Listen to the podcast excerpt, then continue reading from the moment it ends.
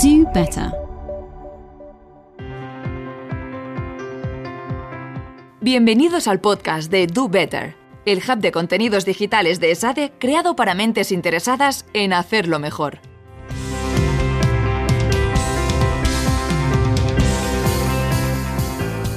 Hola, bienvenidos a este podcast de SADEGEO. Soy Ángel Saz Carranza, director de SADEGEO del Centro de Geopolítica y Empresa de SADE, y también soy profesor de Estrategia y Política de SADE.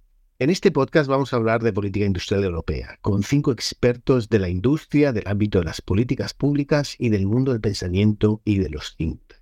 Este es el primer podcast de dos.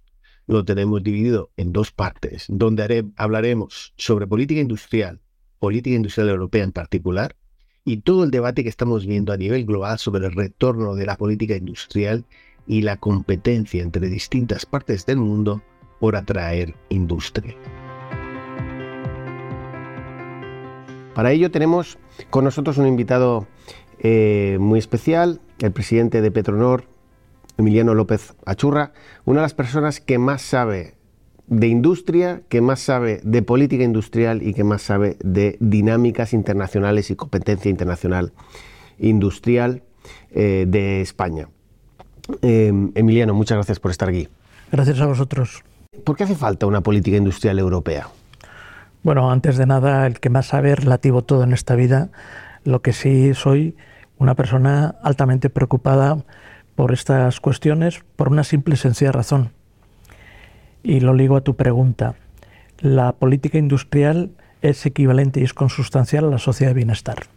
Desde que el mundo es mundo, desde que Europa es Europa después de la Segunda Guerra Mundial, la sociedad de bienestar europea está ligado a las capacidades industriales y al desarrollo industrial y al desarrollo tecnológico.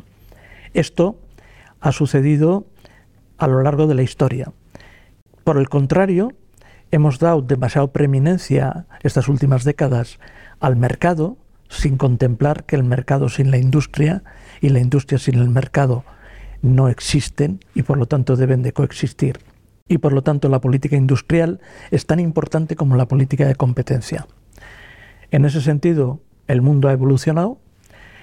Hay, como bien has dicho, eh, geografías económicas y geografías políticas en la economía global y en el mundo global que han adquirido protagonismo y peso, como China, porque ha estructurado su larga marcha hacia una sociedad de bienestar y hacia una civilización de, con liderazgo global, sobre bases industriales y bases tecnológicas. Eso altera sustancialmente la visión que tenía Europa estas últimas décadas con respecto a su política industrial y a su política tecnológica. Europa ha visto el peligro. El 2014 planteó la necesidad de la transformación industrial y tecnológica europea como único medio para poder siendo, ser capaz de ser parte activa en el liderazgo global y en competencia, cooperación con China y Estados Unidos. Por lo tanto, 2014, cuando se plantea en el eje franco-alemán la necesidad de abordar la transición energética, se hace sobre las bases de una estrategia de transformación tecnológico-industrial. Y ese es el desafío en esta década de Europa. O lo conseguimos o tenemos una pendiente de descenso de nuestros estándares de bienestar. Y en parte por eso ahora estamos viendo esa, esa conversación, esa dinámica que hay desde Bruselas sobre cómo configurar esa política europea. Y tenemos a un experto del tema y un buen amigo de Sadegeo, el eh, Senior Fellow de Sadegeo, Juan eh, Moscoso. Bienvenido, Juan. Muchas gracias, Ángel. Eh, Juan es eh, una persona que ha escrito mucho sobre política industrial, lleva un año con ESADEGEO colaborando y en particular pensando sobre estos temas. Además es un analista senior del Consejo Económico Social y consejero en Indra y asociado a muchas otras empresas con un pasado además eh, político, por tanto, eh, conjuga muchísimas dimensiones muy interesantes y necesarias para entender eh, el proceso en el que estamos ahora mismo. Ahora en Bruselas hay un fuerte debate sobre cómo diseñar una política industrial que haga frente a China, que haga frente al IRA americano, que refuerce industrialmente Europa. Juan, ¿por qué hace falta una política industrial europea? Bien, Europa ha sido tradicionalmente eh, la región del mundo más próspera, más cohesionada, con más desarrollo social, con políticas de bienestar más avanzadas y siempre lo ha hecho gracias a que ha sido respaldado por un sistema económico productivo potente, de vanguardia y capaz de estar en primera línea en todos los diferentes sectores, tanto industriales como servicios, como sector público. Sin embargo, en los últimos 20 años hemos podido comprobar cómo geopolíticamente la confrontación entre China y Estados Unidos ha provocado o se ha producido al tiempo que Europa dejaba de ser el, hogar o el origen de las grandes corporaciones o de los grandes avances tecnológicos en aquellos ámbitos de los que más depende el bienestar y la riqueza futura. Hemos tenido unos años de riesgos geopolíticos crecientes, de confrontaciones eh, armadas, la guerra de Ucrania, eh, no nos hemos recuperado del todo todavía de la crisis financiera, hemos padecido el COVID y parece obvio que sin una política industrial cuando menos distinta a la que se, se, venía formulando en los últimos años, Europa no va a ser capaz de aguantar ese tirón competitivo frente a China y Estados Unidos. Y eso supondrá que los europeos no podremos mantener nuestro nivel de vida, nuestra democracia y nuestro, y nuestro bienestar. Y eso exige, además, eh, nuevas vías de cooperación entre el sector público y las empresas, las empresas europeas, que, como hemos comprobado en los últimos meses, por ejemplo, a la, luz de la aplicación del uso de los fondos Next Generation, pues no es tan fácil como, pensábamos eh, impulsar desde lo público innovación, transformaciones y grandes retos como los que el sector privado eh, afronta. Todo eso manteniendo la esencia de los principios europeos, como es su carácter abierto, su, confianza y su fe en el multilateralismo y en la democracia como Estado eh, o sea, la democracia como sistema, eh, democracia social de mercado, pues hace que sea necesario investigar y profundizar, como, como hace SADE y desde SADE Geo, en las consecuencias y la necesidad de una nueva política industrial europea en este nuevo marco global. Para expandir esta conversación, tenemos una invitada eh, extraordinaria, como es Raquel Jorge, buena amiga de, de SADE Geo y investigadora del Real Instituto Elcano, en políticas internacionales y tecnología y agenda digital. Eh, Raquel es, ha sido una Fulbright Fellow eh, en Estados Unidos, eh, donde cursó un máster en políticas de seguridad en George, en George Washington University, en la Elliott School de Relaciones Internacionales. Ahora mismo es una de las personas más activas en seguir y pensar el desarrollo tecnológico en Europa eh, en políticas internacionales y de defensa, sobre todo en el marco europeo, y por tanto es un lujo tenerte con nosotros. Bienvenida, Raquel. ¿Qué hace falta una política industrial en Europa? Es una buena pregunta porque para mí más bien la pregunta es si la Unión Europea eh, ha tenido o hecho quiere tener una política industrial europea en un sentido comunitario, es decir, de acuerdo a los 27 Estados miembros actuales en los que todos los países eh, hagan un consenso ¿no? sobre, en primer lugar, una estrategia industrial, en segundo lugar, cómo aterrizar ¿no? ese plan de actuación y después pues darle una operacionalización real, ¿no? con medidas, con protocolos, con procedimientos comunes. Es decir, que no sea solamente un mandato de la Unión Europea, sino que realmente la coordinación provenga o bien de la Comisión Europea o bien de cada uno de los Estados miembros, que una u otra opción daría un color y un sentido totalmente distintos a la política industrial europea, porque podríamos hablar de la política industrial europea en singular y con una coordinación eficiente ¿no? Eh, y efectiva en un escenario, digamos, ideal. Y también otro escenario podría ser el de políticas industriales europeas, en la que los distintos Estados miembros eh, hagan sus propias políticas industriales, bien de manera horizontal a nivel país, a nivel de estrategia misión país, o bien a nivel de políticas sectoriales. Y que luego, una vez cada uno de los Estados miembros tenga su propia política industrial, a posteriori, pues se coordinen de cierta manera, ¿no? Es decir, al menos en unos mínimos comunes denominadores. Eh, en cualquiera de, ambas situaciones, el reto aquí es ver de qué manera se pueden eh, coordinar. Y me parece que una respuesta que ha dado la Comisión Europea en estos últimos meses, en el verano del año 2023, es la propuesta de una primera estrategia de seguridad económica, por la que pretende hacer frente a los riesgos de posibles flujos y actividades económicas que provengan del exterior y que puedan suponer un reto a la seguridad económica, es decir, a la manera en que se, en que se promueve la base económica de la competitividad de la Unión Europea, en la manera en que se protege Europa frente a los riesgos y la manera también en la que se asocia, ¿no? Un poco lo que llamaríamos los partenariados, las tres P's.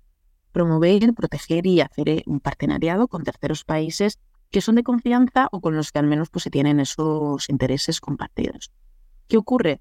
Esta estrategia de seguridad económica eh, fue realmente una respuesta a muchas diversas razones, pero entre ellas a la falta de una política industrial europea realmente material y efectiva. Y esto lo vimos con un ejemplo claro que fue que en 2023 Países Bajos, el gobierno decidió unilateralmente unirse al régimen de control de exportaciones eh, que Estados Unidos estaba promulgando en semiconductores hacia empresas chinas, hacia el gobierno chino en este sentido, Países Bajos eh, aplicó este régimen de una manera totalmente legítima porque es un mandato nacional. Sin embargo, la Unión Europea se dio cuenta de lo siguiente.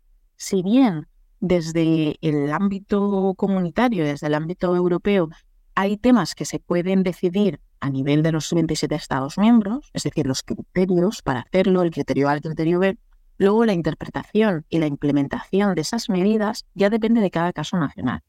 Entonces, este caso de los semiconductores y Países Bajos fue una llamada de atención para que la Unión Europea se diera cuenta de que sí, de que realmente se está trabajando por la resiliencia, se está trabajando por las dependencias estratégicas, pero todavía no hay mecanismos del todo integrales y, digamos, eh, comprensivos para abordar eh, esto. Y esto es un claro ejemplo de cómo la política industrial europea está mejorando, se está fortaleciendo, pero todavía hay muchos retos en adelante. Y bueno, eh, Raquel, como cómo nos abres distintas vías y dimensiones en este, en este debate complejo. También tenemos con nosotros a Elena Bou. Elena, gracias por estar aquí. Encantada de estar con vosotros y muchísimas gracias por la invitación. Elena Bou eh, seguramente es una de las personas eh, que mejor nos pueden informar sobre eh, los avances y los debates en política industrial europea. Elena Bou es consejera eh, del eh, miembro del Consejo de Administración de InnoEnergy, eh, una joint venture creada por, en parte, o impulsada en parte por la Comisión Europea, y que es uno de los vehículos más interesantes en promocionar, desarrollar industrias y empresas en energías renovables. Además, Elena hace muy poquito acaba de recibir el Nobel de Sostenibilidad que entrega la Universidad de Múnich, la técnica de Múnich, eh, y es un premio que eh, se otorga a aquellas personas que han tenido un papel extraordinario en el desarrollo de la energía sostenible. Eh, además es profesora de SADE, de esta casa, y, de, y miembro y, compañera de claustro con, conmigo. por tanto, cubre tanto la academia como la industria y además lo hace desde una posición privilegiada.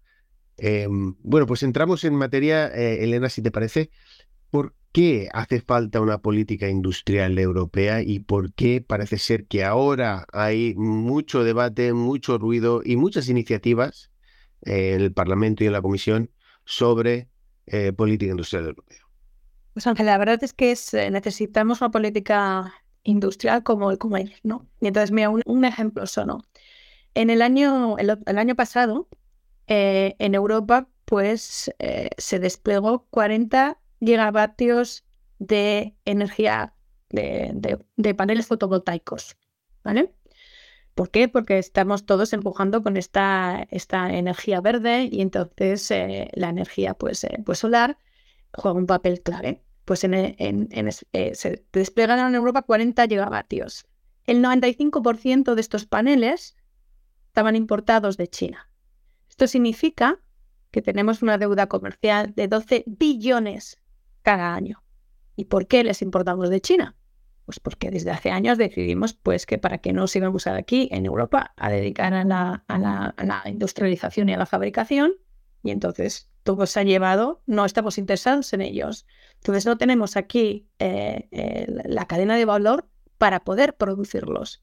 O sea, un ejemplo, para producir un panel solar necesitamos una materia prima que es el polisilicon.